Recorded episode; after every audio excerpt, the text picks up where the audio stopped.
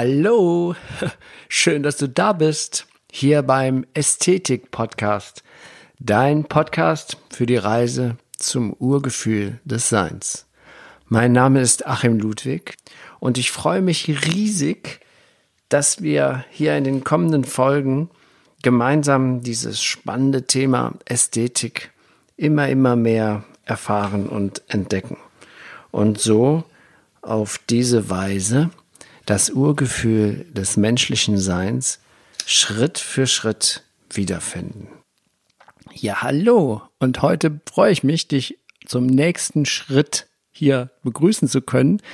Der nächste Schritt zum Wiederfinden des Urgefühls des menschlichen Seins. Ein wesentlicher Aspekt, wieder in dieses Urgefühl zu kommen, ist die Technik, dass wir unsere Gedanken beobachten. Ich habe ja in einer der ersten Folgen davon gesprochen, dass unser Verstand ja ständig plappert. Wir haben ständig diese Stimme im Kopf, die mit uns redet. Und dass wir da halt eben einen großen Unterschied, wir Erwachsenen haben da einen großen Unterschied zu den kleinen Kindern, die eben noch in der bildhaften Sprache denken, die haben nur Bilder im Kopf und die sind auch noch in diesem Urgefühl, an das wir uns ja alle erinnern können. Darüber haben wir ja schon x-mal geredet. Wir haben auch darüber, ich habe auch darüber gesprochen, dass es ja den Moment gibt, wo der analytische Verstand die Macht übernimmt, wo wir dann uns auf einmal als getrennte Wesen wahrnehmen. Und die ganze Geschichte eigentlich, alles, was die Religionen sagen, alles, was in den Märchen die Botschaft ist, ist eigentlich ein Weg, wieder zurückzufinden, diese, in diese Einheitsgefühl wieder zurückzukommen. Und eine Technik ist halt eben das Beobachten der Gedanken. Wir müssen mal gucken, müssen mal schauen, was, worüber wir nachdenken, was wir bewerten. Eigentlich ist es ja so, dass jedes Ereignis, das stattfindet, so wie es ist, vollkommen neutral ist.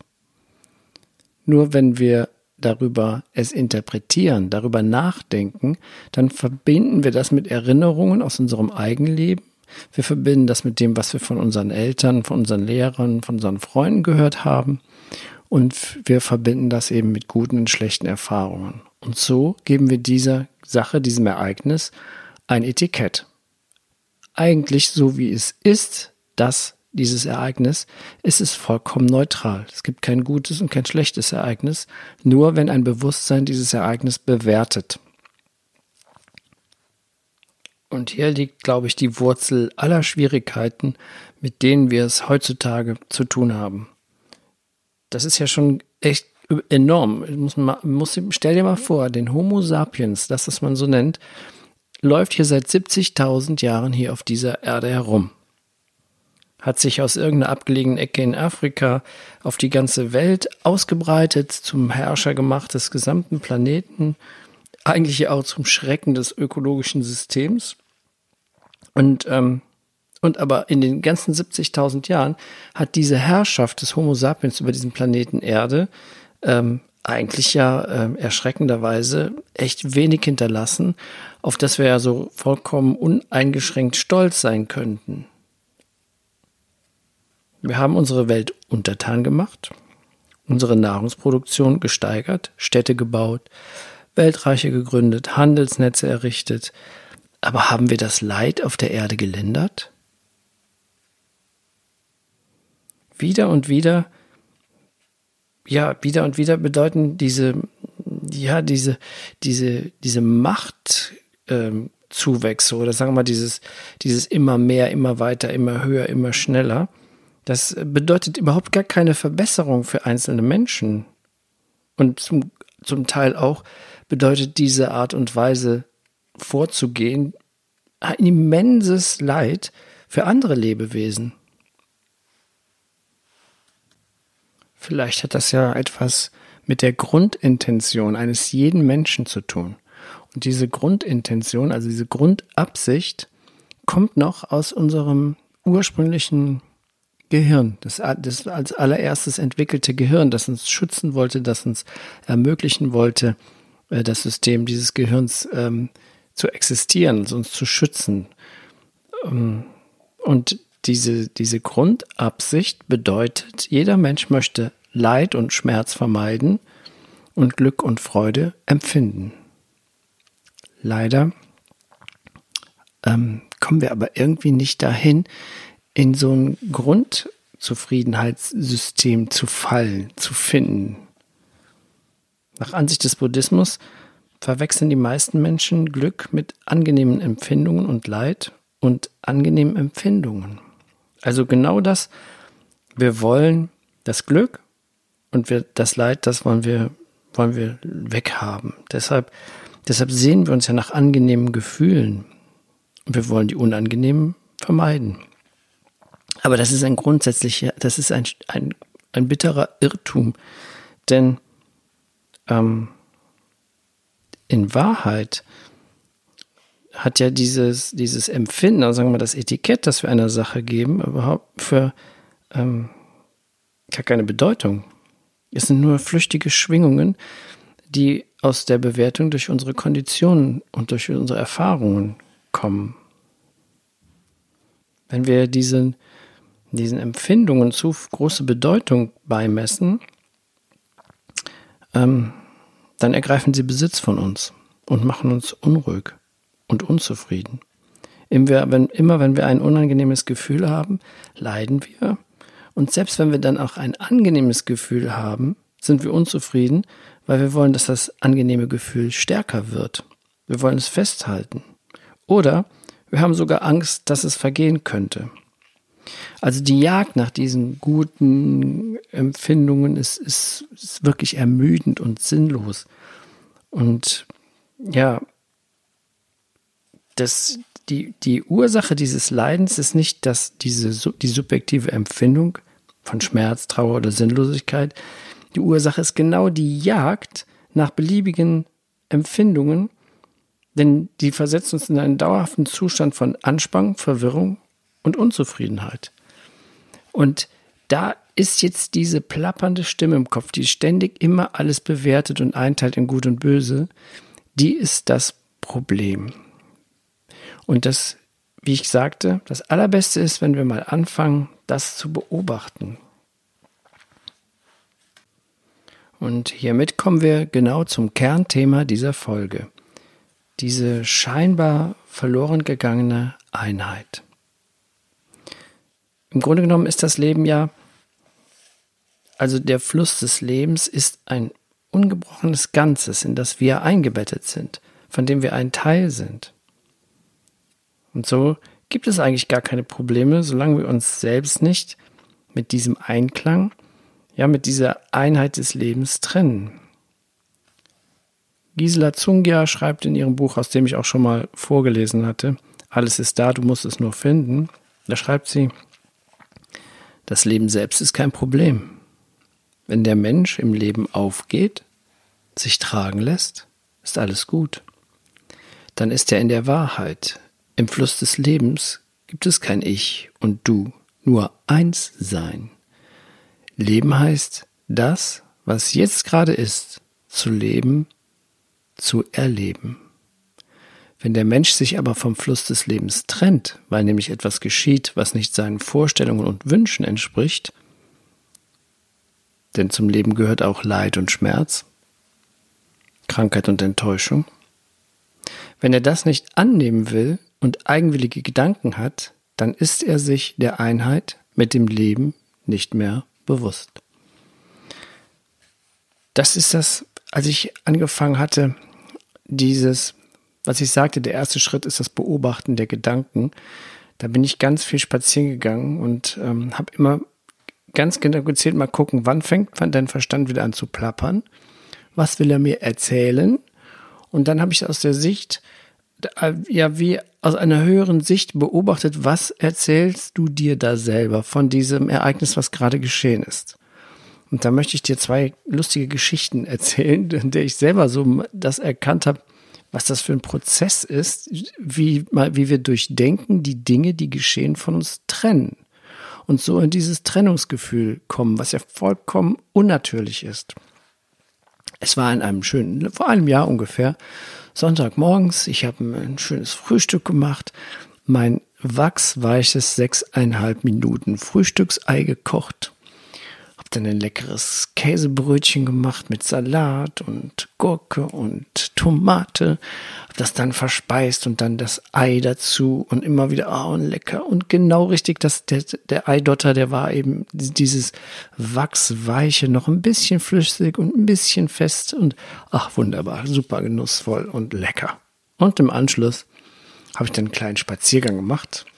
Ich wohne ja hier am Rhein direkt, dann bin ich auf dem Rheindamm gegangen und da war eine Krähe. Und ich finde Krähen ziemlich coole Tiere und manchmal kommuniziere ich auch auf eine Art und Weise mit denen. Natürlich nicht, ich rede nicht mit Krähen, sondern ihr wisst ja, wie Tiere mit Menschen kommunizieren. Und diese Krähe, Krähe, die schubste auf der Wiese so, so ein weißes Kügelchen hin und her, sah aus wie so ein Tischtennisball. Da dachte ich mir, ach, die hat einen Tischtennisball gefunden und spielt jetzt damit. Und dann auf einmal nimmt die den Fuß, hält den dieses weiße Kügelchen fest und hackte einmal volles Rohr rein. Rums. Da war das ein Ei. Das hatte die Krähe geklaut und war dann, das aß das dann auf und ich hab mein Verstand, oh, diese Mistkrähe, die, die, die jetzt die armen Vögelchen, die brüten und da muss diese Mistsau Arschkrampenkrähe denen das Ei stehen. Das kann ja nicht wahr sein, so eine blöde Kuh.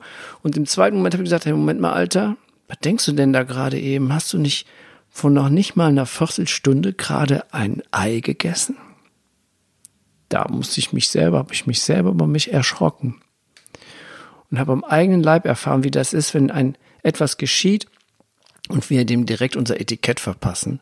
Aber es ist ja auch wirklich so, wir sehen tatsächlich den Splitter im Auge des anderen, aber den Balken im eigenen sehen wir nicht. Da wollen wir nichts von wissen. Ja, und wir wissen ja auch, vielleicht ist es auch nicht in Ordnung, den Hühner die Eiern wegzunehmen und zu essen. Und insgeheim ärgern wir über uns selber und sobald das irgendwo anders auftaucht, dann ist es vielleicht eine Art Selbstverurteilung, dass ich die Krähe verurteile dafür, dass sie das tut. Und Urteil ist schon wieder das Problem, wir teilen. Wir trennen uns von der Einheit ab, denn das Leben ist ja Einheit. Auf der anderen Seite, in dem gleichen Jahr, letztes Jahr in Urlaub, ich fahre immer nach Frankreich an einen bestimmten Ort. Da gibt es so ein Restaurant, das ist so, so offen, da kann man in die Küche gucken und da ist auch eine kleine Theke, da kann man noch was trinken. Ich stand da und beobachtete ein Mädel, die da arbeitete, Kellnerin, die auch schon mal in der Küche arbeitet. Und die hatte so einen Teller in der Hand und flappte da einen Salat drauf und ein Salatblatt und dann fiel das Salatblatt runter und dann hebte sie das auf. Und dachte ich mir, ja toll, der arme Kerl, der diesen Salat kriegt. Dann holte sie ein Stück Mozzarella, so Mozzarella-Scheiben aus so einem Edelstahlteil, flappte das auch da drauf. Wumms, da flog noch mal ein Stück daneben eine Tomate. Dann hobte sie wieder die Tomate von. Ich habe mir so gespingst, der Boden war jetzt nicht so super sauber. Sie hob die Tomate auf und ich habe mich gedacht, Mann, die so, typisch die Franzosen, die sind ja, boah, von Hygiene haben die auch noch nie was gehört und so ein Mistfink und hier esse ich niemals einen Salat und dann sehe ich, wie die, wie sie ihre Kellnerschürze auszieht, ihren Orderman daneben legt und an mir vorbeikommt, an den Tisch, den Salat hinstellt und den dann isst. da dachte ich mir auch, boah, bist du mal wieder ein Idiot, ne?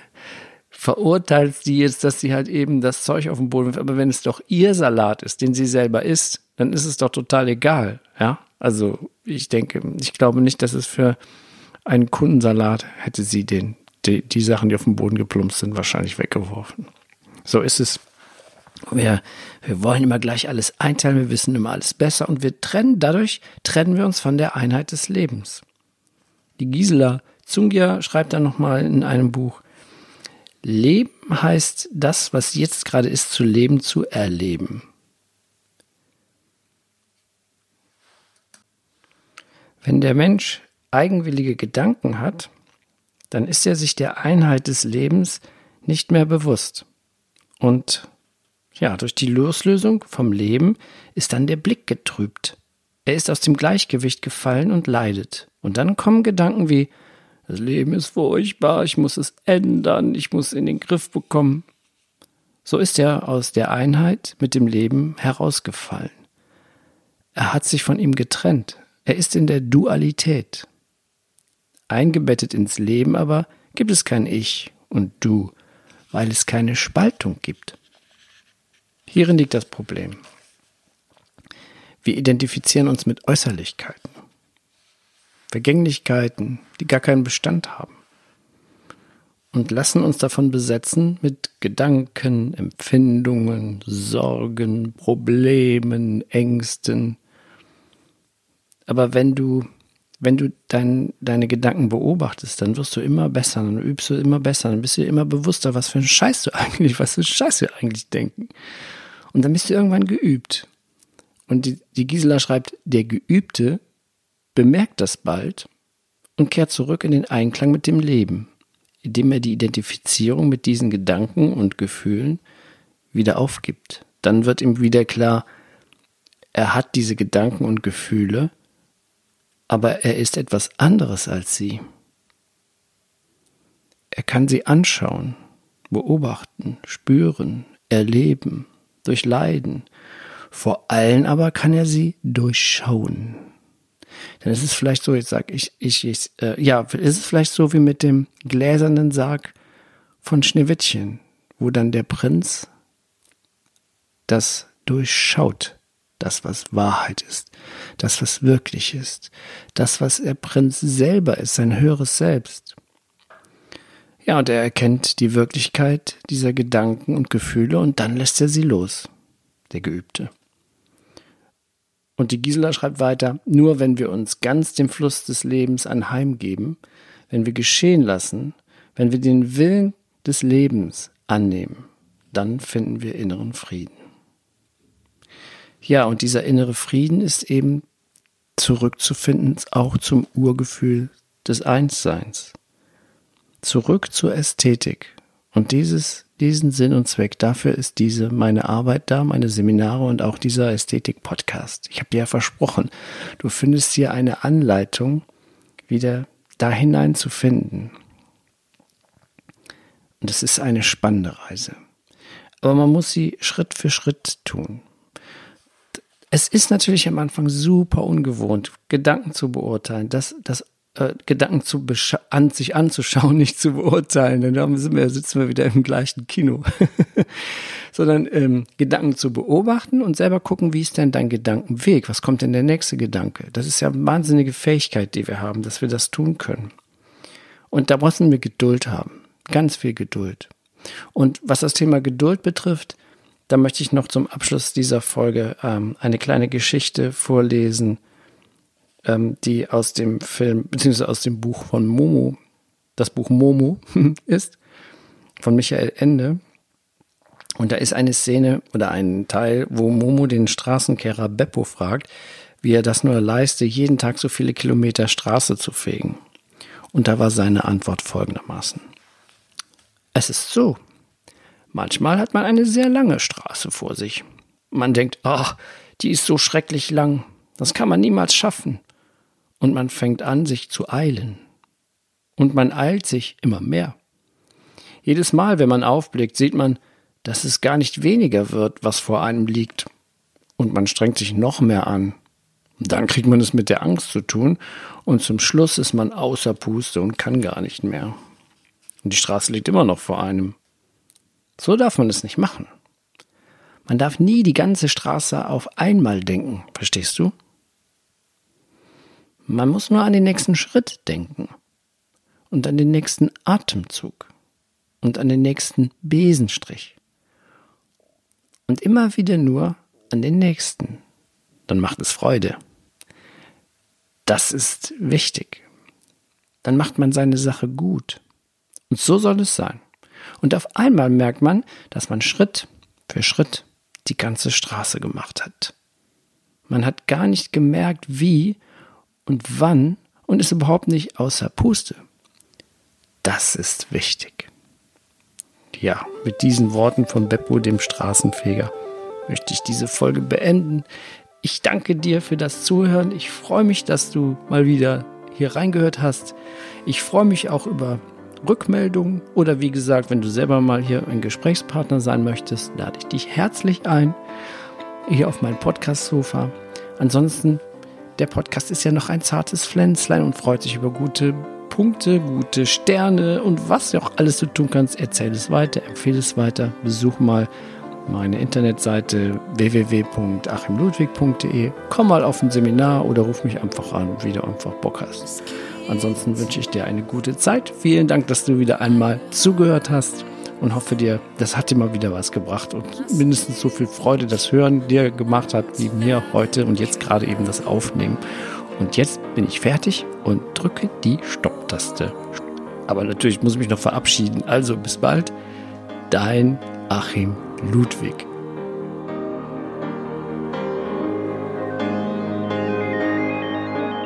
Es gibt ein Geheimnis,